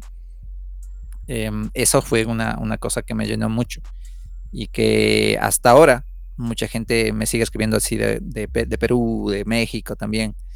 Me dicen gracias a ti estoy acá y, me va bien. Mm. ¿Tus, ¿Tus, talleres que haces, los haces solamente presenciales o, también en línea? He querido intentar en línea, si me han preguntado. Eh, de hecho, hace una semana me preguntaba una, fotógrafa de, Cali, de Colombia no me gusta mucho, la verdad, porque siento que no vas a aprender muy bien, que digamos, eh, en línea. Me gusta mucho los talleres que son presenciales, em, pero hablemos de un workshop de, dos días, pero intensivos, o sea, que te voy a, enseñar toda la teoría y toda la práctica también, a usar los equipos, a que tengas contacto con, una producción y, veas, cómo funciona en realidad una de las producciones que, por ejemplo, si un, cliente viene y te dice, necesito dos modelos y esta cosa, ya, ya en el taller vas a tener esa experiencia de cómo ejecutar un trabajo de esas características. Y, luego ya empecé a viajar, entonces em, había, se realizaron talleres en Perú, en Chile, en Argentina, en, México, en, en Bolivia y en Colombia, en Pasto. Em, luego de eso ya vino la pandemia y nos quedamos encerrados. Pero ya eh, estoy esperando a ver ya que, próximamente pueda otra vez viajar a, dar unos talleres. Mm, qué padre, qué padre. No, fíjate que eso es, eso es algo bien importante. El, eh, bueno, por lo menos que yo pienso que es bien importante, el tratar de compartir lo que ya sabemos. Porque como que a la misma vez te ayuda a, a ese, sentimiento de que estoy dejando algo detrás de mí como un legado igual no es un familiar ni nada pero estás dejando algo para que alguien te recuerde que gracias como dices gracias a él aprendí a la fotografía. Y a esa persona no se le va a olvidar toda su vida que gracias a ti. Sí, sí, sí, sí. Hay gente que a veces cuando camino por la calle voy a comer en algún lado, me saluda y, y es como que si fuera la, mi mejor amigo, pero yo no sé quién es. y, me, y, me, dicen, ¿cómo estás? Y me invitan a comer muchas veces. Y la verdad, digo, no sé de dónde me conocerá. No sé si me conocería de algún trabajo que hice o, él es fotógrafo también, pero me ha pasado mucho de eso. Em, es, bastante creo que personalmente es, es un aporte que, te ayuda a seguir compartiendo contenido. otra cosa que, bueno, esto, esto es como dato curioso y, chistoso a la vez. La razón por la que me creé el canal de YouTube. Algunas cosas en la vida yo las he hecho por enojo. Ok. y, no necesariamente porque, ay, quiero ayudar a la gente. No, en el YouTube pasó lo mismo. Yo, antes de, ingresar a, a, estudiar cine, veía muchos tutoriales en YouTube, cuando apenas estaba empezando YouTube. Y había muchos fotógrafos que no compartían como en realidad la clave de sus trabajos. O sea, te daban como datos por encima nada más. O sea, te decían, y así funciona una sesión fotográfica. Eh, no te decían el equipo que podrías usar o cómo es la luz. No te decían si esto era un flash o era luz continua. No te daban como detallitos importantes para ver cómo puedes tú desarrollar tu, trabajo. Entonces, del puro enojo, porque yo le escribí a un, youtuber en ese entonces, em, le pregunté, ¿y, esto cómo podría hacerlo? ¿O qué equipo? O, en dónde podría encontrar esto? Y cosas así, ¿no? Y él me decía que no tenía ninguno de esos datos. Eh, entonces dije, me voy a crear mi propio canal de YouTube y voy a, investigar por mi cuenta y voy a avisar todo lo que pueda avisar a la gente. Y ahí empecé a, decir como los tips en realidad que funcionaban. Porque yo les decía a la gente, no uses 2.8 eh, si estás en exteriores, en una situación que no controlas. Utiliza un 5, 6, utiliza un 8, que te va a salir más nítida la imagen. E, en esto va a incurrir la imagen. Ahora obviamente en muchos canales ya vas a encontrar ese tipo de información, pero en ese entonces no encontrabas en ninguna parte. Eh, no encontrabas nada de, qué es luz de strobis, por ejemplo, ¿no? no encontrabas nada de ese tipo de información. Entonces yo empecé a, dar ese tipo de información y, a dar tips de lo que me pasaba a mí en el día a día, en mi trabajo. Y, y los trascámaras que hacía no era solamente algo que yo quería que vean y no les voy a contar el secreto de cómo hice esto. O sea, yo les contaba, eso viste de esta forma, llevé esto, puse un tubo, puse un cristal cortado, cosas así, y así logré esta foto. Em, y eso lo había hecho por enojo. no lo hice de manera voluntaria.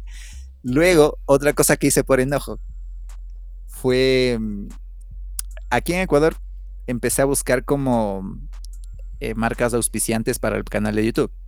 En ese entonces Sal Digital, que era una imprenta de España, si no me equivoco, eh, estaba patrocinando ya el canal. Mm me enviaba como álbumes gratuitos y todo lo demás, impresos.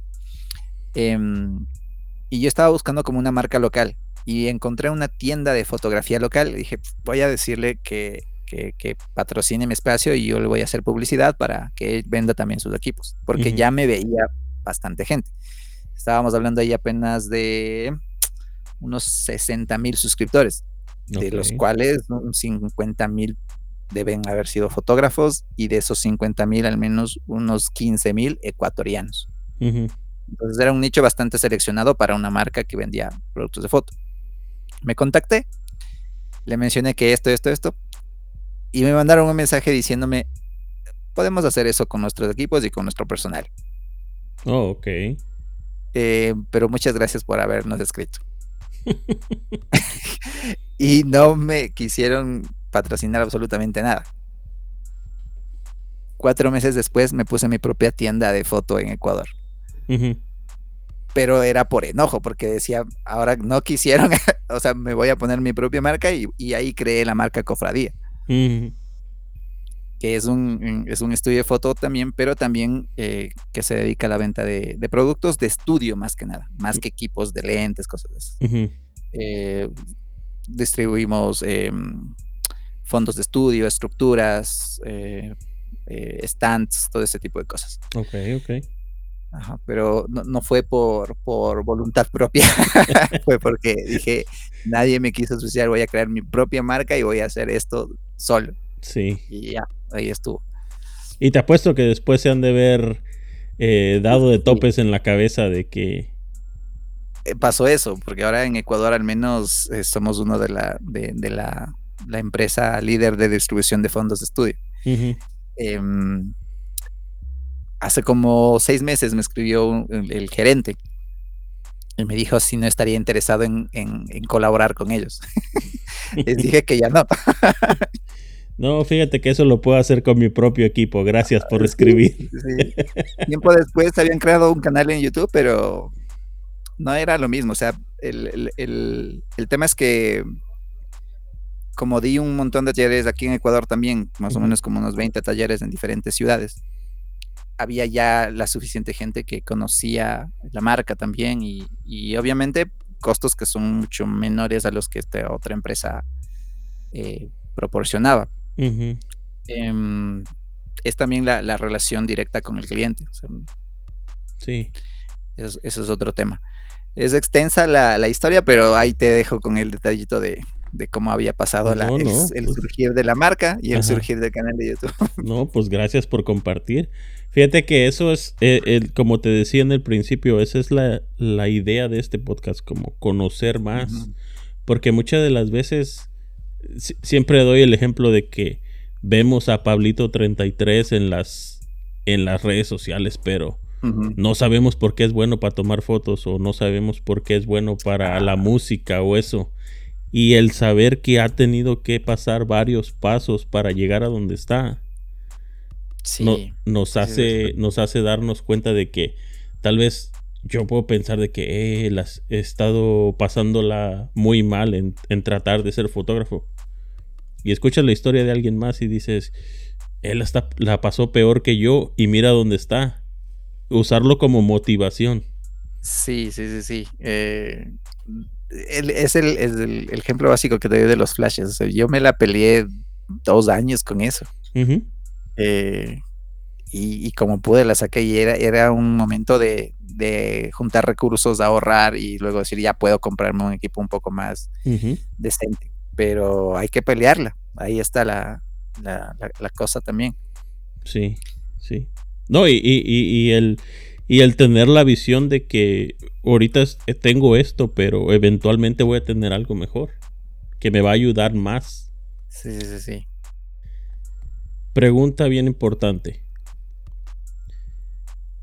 ¿Qué consejo te gustaría darle a una persona que está empezando en la fotografía o que te darías a ti mismo si volvieras a empezar? ¿Qué consejo me daría a mí mismo? Mm, la verdad, en mi caso, diría que haga lo mismo que hice, que básicamente es no darme por vencido. Me he dado cuenta que las cosas que quieres las cosas que anhelas tener no las vas a conseguir de la noche a la mañana. Las vas a conseguir con tiempo y con esfuerzo. Eh, y cuando me refiero a tiempo y esfuerzo, a veces me refiero incluso a, en mi caso, me pasó que gran parte de mi, de mi círculo familiar estaba un poco en contra de, la carrera que estaba siguiendo. Porque como te digo, iba a ser abogado. Eh, y, seguramente mi familia habría querido que en la familia haya un abogado. Pero me fui en contra de eso, eh, la pasé mal por un buen tiempo. Pero creo que el ser constante en esto y, sacarle el jugo a lo poco que puedas tener, no tener como un afán demasiado intenso de tener las cosas ya, estar concentrado en tus objetivos y tener un planeamiento de lo que vas a hacer y si las cosas no te salen a la primera, intenta la segunda, tercera, cuarta, quinta, sexta y séptima hasta que te salga. Porque si es algo que te gusta y algo que te llena, en realidad va a llegar tarde o temprano. Sí. Entonces, perseverancia, no desfallecer, em, tener unos objetivos claros y a pesar de todo lo que te pueda envolver la cabeza a tu alrededor, mantenerte eh, en pie y, y estoy segurísimo que va a llegar el, día en el que las cosas van a salir y van a empezar a salir como tú quieres. Sí. Ese sería como mi consejo base. Buenísimo, buenísimo el consejo, ¿eh?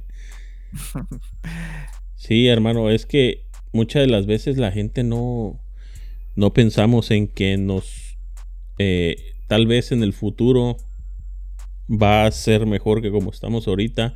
Y eso también es bien importante lo que dices. Eh, muchas de las veces la familia no cree en, en lo que nosotros tenemos pensado o en la visión que tenemos.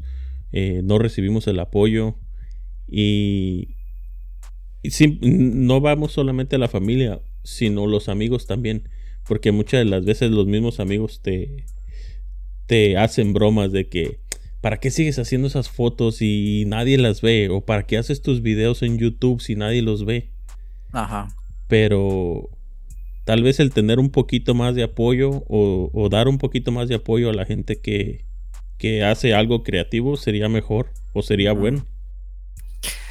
Eh, como, como dato, otro dato extra. Hablando de esto de, no va a funcionar, de no lo vas a lograr o, no lo está viendo nadie muchas veces no sabemos en qué momento de la vida nos va a llegar ese golpe que va a empezar a hacer que crezca todo. Les doy el, ejemplo del canal de YouTube que tenía inicialmente. Pasé como un año y medio creando contenido y tenía como mil suscriptores a lo mucho y eran personas cercanas, conocidos en ese entonces. Hasta que subí un video que por cosas de la vida lo vieron en la India. Ese video empezó a viralizarse. Y fue casi después de año y medio, dos años de haber tenido mm. el canal. Con ese video subieron a 15 mil, 20 mil, y se empezó a regar por todo el... Y yo cuando veía las estadísticas y todo era de Europa, de India, de por allá. Y luego empezó Chile, Argentina, Perú, etcétera pero me tardó ese tiempo en que algo se viralizara. Puede ser que nos llegue a los tres meses, a los dos meses, al año, al año y medio, a los dos años. A algunos les ha tocado incluso cuatro o cinco años. Conozco de gente que ha estado haciendo trabajos en, redes sociales, contenido por todo ese tiempo y al quinto año pegan. Sí. Entonces, yo creo que esa es, la perseverancia que tenemos, debemos tener para, para todo, para todo, para todo, para todo. Em, no sabemos a qué momento nos va a llegar ese golpe. No lo llamo golpe de suerte, porque sería como demasiado... Em, em, demasiado superficial. Eh, lo llamaría como el premio a la dedicación que estás teniendo algo. Sí.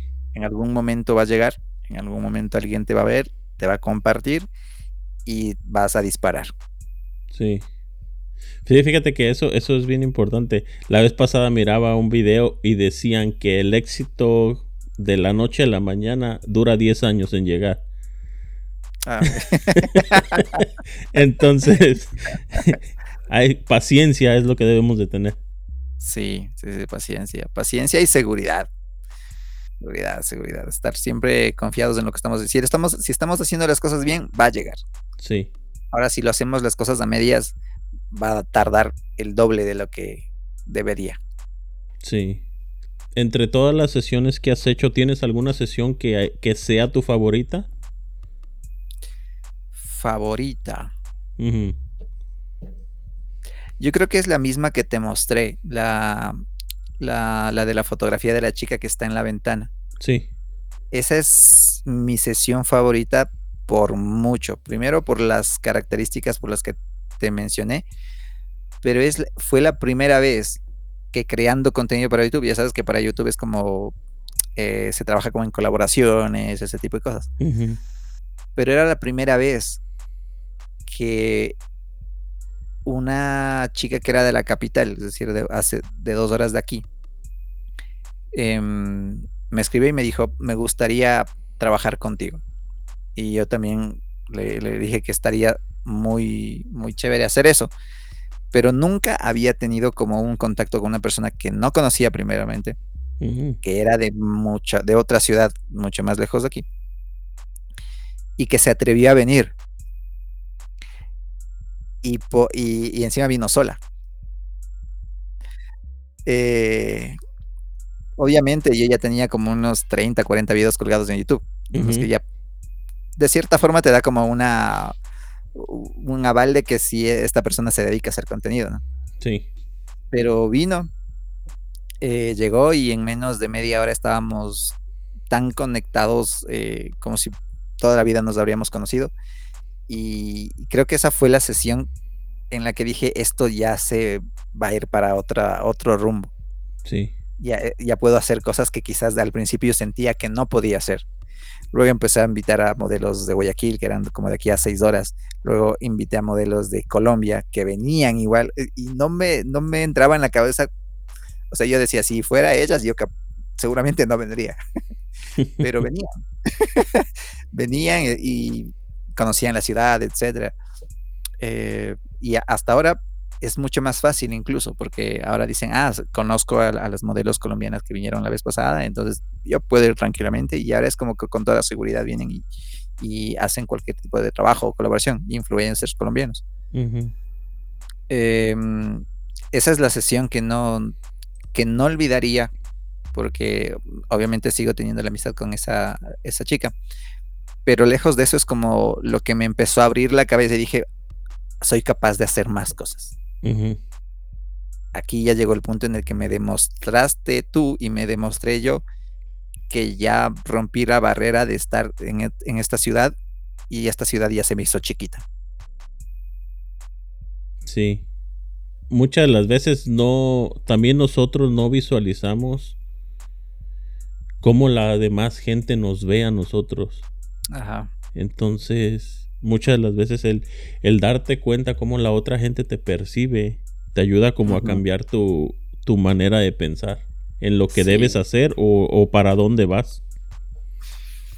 Y, otra cosa también es como no subirte mucho también, porque eso es contraproducente también. Sí, tener en claro que hay gente que, que, valora tu trabajo, pero tampoco eso hacer que empieces a menospreciar a, a otros colegas. Sí porque ah, eso me pasó hace una semana nada más, una semana o dos. había publicado algo de, en Facebook que, iba a volver a crear contenido y me empezaron a comentar eh, un montón de fotógrafos de algunos países y en especial los de México. me empezaron a decir, el dios de la luz ha vuelto. y empezaron a, dejar ese tipo de comentarios. Entonces, eh, aquí colegas eh, me decían, pero era por chiste, me dice, em, hay un pasaje bíblico que dice, no hagáis eh, ídolos ni dioses en la tierra. y un amigo me decía, tú no eres el dios de la luz. decía, no, pero era por, por, joder, por molestar. Sí. Em, pero ahí me di cuenta también que mucha gente sigue considerando que el trabajo que sigo haciendo es bastante bueno. Eh, por ende, tengo como la seguridad de volver a, redes sociales y a compartir el contenido que hacía antes también. Porque sí hubo el tiempo en el que dije, y ahora posiblemente mi, mi, capacidad técnica que tenga no sea suficientemente buena como para decirles puedo compartir esto. Pero luego me di cuenta que sigue siendo algo interesante para el resto. Sí. Entonces eso también me dio ánimos para, para poder retomar. Sí, sí. Muy, muy, muy interesante. Tú, eh, si te soy sincero, apenas ayer empecé a mirar algunos de tus videos en, YouTube y la manera que explicas es, es muy, muy, bueno, por experiencia de, de, lo que has estudiado, pero a la misma vez lo haces como sencillo para que cualquier persona que hasta si no sabe nada de fotografía te lo pueda entender. Y eso se agradece. Porque muchas de las veces, mm, si ves un canal de fotografía, ellos te van a tratar de hablar de, parámetros y de, de settings y de cosas que no entiendes. Y si alguien te lo explica de la manera que lo puedes entender, pues qué mejor. Sí, esa es la lo que me han comentado también, pero lejos de eso, eh, yo no soy mucho de parámetros. A mí no me gusta decir utilicé F56, velocidad 160, porque nunca en la vida, en realidad, nunca, nunca, nunca en la vida te va a salir lo mismo con los parámetros que yo hice en tu estudio o en tu lugar de trabajo, nunca te va a salir igual. Porque hay un montón de, de, de cosas que pueden afectar la variación de todo. Sí. Eh, empezando por el, la modelo o la persona retratada. Si tiene el test de piel que es un poco más claro, un poco más oscura, ya te cambió todo. Sí. Entonces no va a funcionar. Lo que a mí me gusta explicar es cómo manejas el entorno em, y cómo puedes desarrollar y llegar a, este punto. Sí. No, y aparte, eh, como eso que dices de, de, buscar la manera de que la foto te salga más clara al, al subir la, la apertura y todo eso. Si te soy sincero, yo tampoco no soy de las personas que te disparo en 1.4. Siento que tal vez para algunas cosas puede funcionar, pero para estar 1.4, 1.8 todo el tiempo, como que no. No, yo tampoco creo que no. en, en estudio en estudios, para mí, mientras más, cerra, mientras más cerrado es el diafragma y la posibilidad que me dé el entorno, mejor. Sí, Sí, yo, yo también pienso lo mismo porque, bueno, por lo menos yo cuando empecé en la fotografía como, comencé en paisaje. Entonces, siento que el país, si buscaste encontrar una locación para dónde poner la modelo y estuviste haciendo el scouting y todo eso, la locación es importante, entonces debería estar en la foto también. Claro. si no, ¿para qué fuiste hasta allá? Lo hubieras tomado en tu casa. Exactamente. Es lo mismo que les digo yo en los talleres. Digo, había un, chico que se fue como a una zona de un pasto verde. Digo, pero esto tienes en el parque de la ciudad, tienes en cualquier parte. ¿Por qué haces eso? aprovecha el lugar en el que estás. había un lago enorme al lado y, y, no utilizas el lago. Era como que. ¿Por qué? Sí. Pero pues también, vamos, a, muchas de las veces el no tener el ojo entrenado te limita a hacer lo que ya sabes. También, sí, sí, sí. ¿Verdad? ya luego, ya cuando tienes práctica, ya es como que involuntario. Ya, haces las cosas así por inercia, ya sabes que funcionan así y todo. Llegar a tener ese, ese tipo de práctica también es, es bueno. Sí. Eh, Anthony, ¿cuáles son tus próximos proyectos? ¿Qué se viene para ti? Proyectos, eh, retomar los workshops, uno de los principales objetivos de este año, em, que seguramente si es que alguien de Cusco ya lo ve, estamos por confirmar ya el workshop en, Cusco, que estoy considerando que posiblemente pueda ser en junio, em, en, la, fecha de, festividades del Inti Raimi, que es allá en Cusco. Em, igualmente hacia los otros países sería como lo ideal. Pero otro de los fines es que estoy cambiándome de estudio. Ok. Porque ahora mismo voy con lo mismo de, lo que estaba tratando hace rato. Múdate de cosas o cambia de cosas o compra cosas de acuerdo a las necesidades que empieces a tener. Y ahora mi estudio, al principio se me hacía como un estudio grande pero luego fui implementando algunas cosas que se van necesitando dentro del trabajo y ya se me hizo pequeño. Entonces necesito un espacio del doble del que tengo ahora mismo y, se va a mudar ese espacio. Em, y en ese espacio vamos a empezar a crear eh, dos proyectos. Uno que es de, música. Vamos a empezar a, impulsar a talentos locales, eh, dándoles una producción gratuita siempre y cuando tengan el talento necesario para poder estar dentro del proyecto. Sí. Em, y otra es eh, el tema de del, del, podcast que te mencioné al principio. Voy a iniciar un podcast también, pero en realidad este es un tema aparte. Yo soy muy, muy fan del tema em, paranormal, terror y todo ese tipo de cosas. Entonces, vamos a, voy a crear un podcast de con esa temática y con, el, típico de, temas locales, leyendas urbanas, ese tipo de cosas. Eh, invitar también a, profesionales que han tenido experiencias dentro de sus labores. Em, pero eso ya sería en el nuevo espacio. Ok. Eh, voy a seguir con los tutoriales. De hecho, estoy empezando a, hacer esto nuevamente. Espero que les guste el contenido que se vaya a ir subiendo. No va a ser muy técnico como ya lo han visto. Más que nada es compartir día a día el trabajo que voy haciendo y, que se vayan un poco empapando del tema laboral, cómo se lleva también algunas cositas. Y básicamente eso, esas son las cosas que ya están como fijadas y, luego lo que se adhiera ya sería como temas extra, pero ahora mismo esas tres son como las principales. Ok, ok. No, pues eh, cuando eches a andar el, el podcast paranormal, eh, aquí tienes un suscriptor, yo soy fan de eso.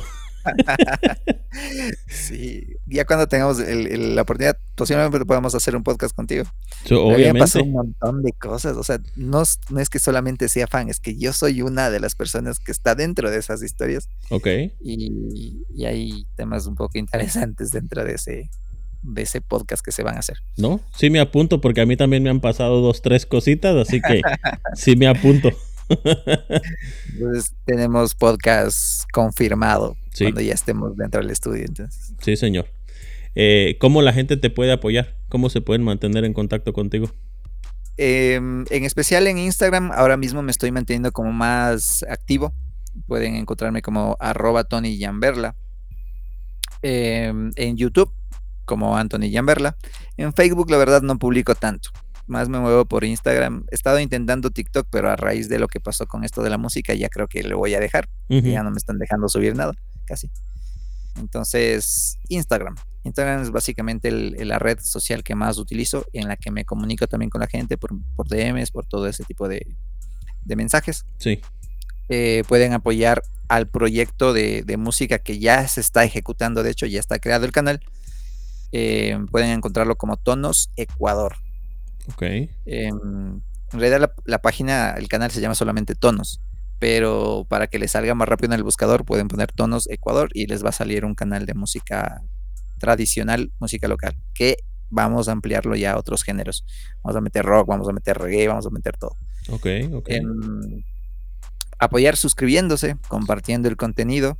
Sí. Y, y, más que nada en Instagram, estar como ahí conectados a Instagram, porque seguramente ya vayamos a ir a algunas ciudades y tal vez nos vayamos a una ciudad en la que alguno de ustedes resida. Sí, por aquí cerca. Pues bueno, Anthony, un gusto platicar contigo, hermano. Un placer es el mío, la verdad. Eh, me, me, la pasé muy a gusto contando todas las historias a pesar de que hay un montón más de, cosas, pero en resumen es lo que podría contarte de todo lo que hablamos el día de hoy.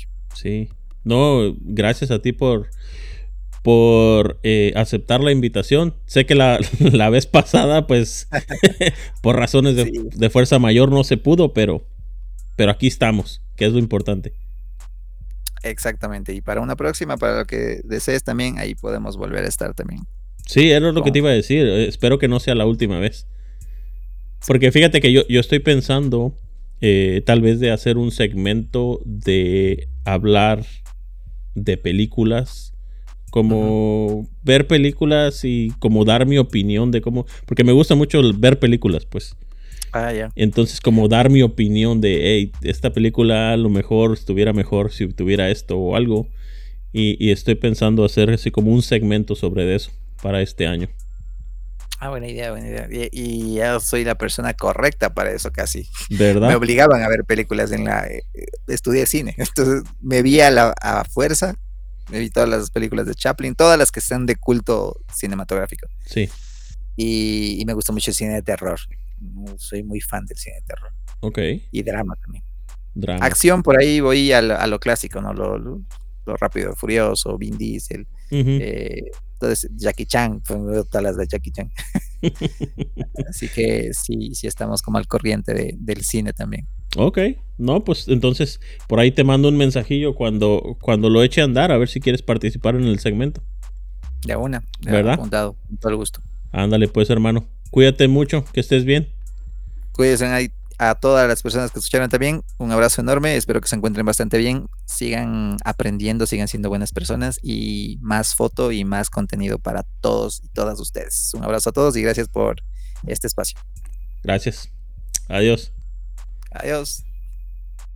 Si te gustó este episodio, no se te olvide seguirnos en Instagram. Ahí nos encuentras como arroba creando juntos podcast. Ahí puedes ver más información sobre los invitados, ver fotografías de su trabajo y tal vez contactar con ellos. Además, ahí puedes mandarme un mensaje si tienes alguna duda o sugerencia. También quiero agradecer a todos y cada uno de ustedes que comparten nuestro podcast en sus historias.